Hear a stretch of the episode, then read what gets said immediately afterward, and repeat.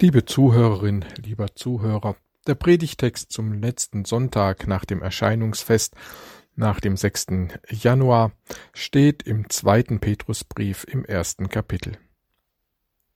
Wir sind nicht ausgeklügelten Fabeln gefolgt, als wir euch kundgetan haben die Kraft und das Kommen unseres Herrn Jesus Christus, sondern wir haben seine Herrlichkeit mit eigenen Augen gesehen denn er empfing von Gott, dem Vater, Ehre und Preis durch eine Stimme, die zu ihm kam, von der großen Herrlichkeit. Dies ist mein lieber Sohn, an dem ich wohlgefallen habe. Und diese Stimme haben wir gehört vom Himmel kommen, als wir mit ihm waren auf dem heiligen Berge.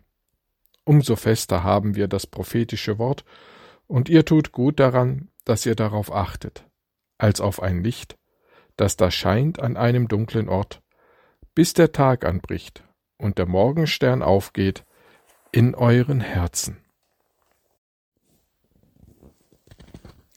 Unser Glaube an Jesus Christus fußt und gründet auf der Verkündigung des Evangeliums, der guten und frohmachenden Botschaft von Jesus Christus, von seinem Leben, von seiner Lebenshingabe, seiner Auferstehung und seiner Gegenwart für uns Menschen und von der damit zusammenhängenden Verheißung unserer ewigen Gemeinschaft mit Gott.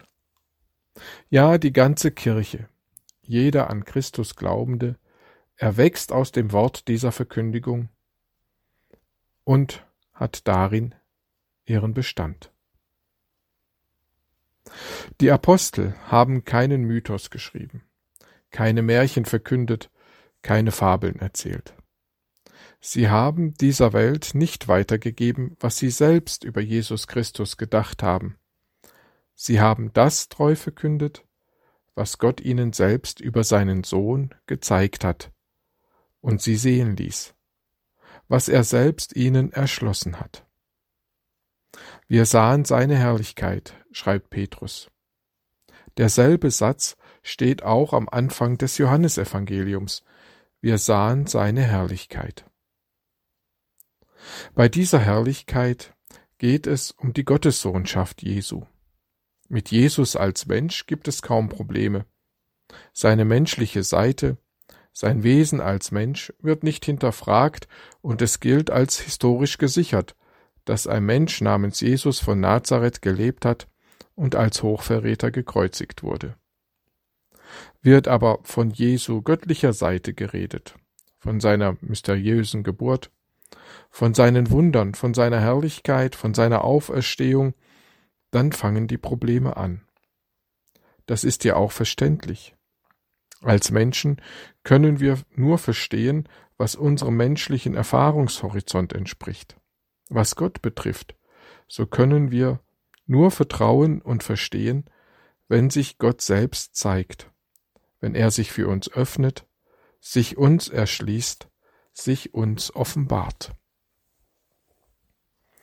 Wir sahen seine Herrlichkeit, seine Gottessohnschaft, sein Gottsein. Petrus erwähnt, wo dies geschehen ist. Er berichtet von einem Ereignis, von dem auch die Evangelien Matthäus, Markus und Lukas berichten. Und Jesus nahm mit sich Petrus und Jakobus und Johannes, dessen Bruder, und führte sie allein auf einen hohen Berg. Und er wurde verwandelt vor ihnen, und sein Angesicht leuchtete wie die Sonne, und seine Kleider wurden weiß wie das Licht. Und siehe, da erschienen ihnen Mose und Elia, die redeten mit ihm. Petrus aber antwortete und sprach zu Jesus, Herr, hier ist gut sein. Willst du, so will ich hier drei Hütten bauen, dir eine, Mose eine und Elia eine. Als er noch so verständnislos redete, siehe, da überschattete sie eine lichte Wolke, und siehe, eine Stimme aus der Wolke sprach, Dies ist mein lieber Sohn, an dem ich wohlgefallen habe, den sollt ihr hören. Als das die Jünger hörten, fielen sie auf ihr Angesicht und fürchteten sich sehr. Jesus aber trat zu ihnen, rührte sie an und sprach, Steht auf und fürchtet euch nicht. Als sie aber ihre Augen aufhoben, sahen sie niemand als Jesus allein. Dies geschah vor den Augen und Ohren der drei Jünger, Jakobus, Petrus und Johannes. Sie waren Augenzeugen, Ohrenzeugen. Drei Dinge sind daran wichtig. Erstens, Jesus erscheint in seinem Gottsein, im blendenden Licht. Das erinnert an das Psalmwort, das von Gott sagt, Licht ist das Kleid, das du anhast. Zweitens, eine Stimme aus dem Himmel sagt, dies ist mein lieber Sohn, an dem ich wohlgefallen habe. Und drittens, die Stimme richtet sich an die drei Jünger. Ihn sollt ihr hören. Wo Gottes Wohlgefallen herrscht, da ist er selbst gegenwärtig und anwesend. Im Menschen Jesus wohnt der Vater, ist in ihm anwesend in einer einzigartigen Weise. In Christus wohnt die Fülle Gottes leibhaftig. Ihn sollt ihr hören. Er ist das Zentrum der ganzen Schrift, des Gesetzes, das Mose repräsentiert, und der Propheten, die von Elia repräsentiert werden. Er erschließt uns Gott letztgültig. Die Jünger haben diese Selbsterschließung Gottes verkündigt, davon erzählt, sie niedergeschrieben zum Weitergeben von Generation zu Generation. Nein, wahrhaftig, euer Glaube ruht nicht auf Mythen, Fabeln, Märchen, auf irgendetwas, was sich Menschen erdacht haben. Euer Glaube ruht auf der Augenzeugenschaft und Ohrenzeugenschaft der Jünger. Der Jünger Jesu und damit auf das, was Jesus ihnen von sich selbst, von seinem Vater, kurz von Gott selbst gezeigt und erklärt hat. Und das gibt euch Gewissheit, dass Christus kein Scharlatan ist, kein menschliches Fantasiegebilde, sondern der Sohn Gottes selbst. Es ist wie bei einem Brunnen, von dem das Wasser von oben in mehrere Schalen fließt. Jesus Christus lässt seine Worte und Taten in die oberste Schale fließen, das Evangelium, die gute, frohmachende Botschaft. Von dort fließt es zu den Jüngern, die es bezeugen und verkünden. Sie geben es weiter an die zweite Generation.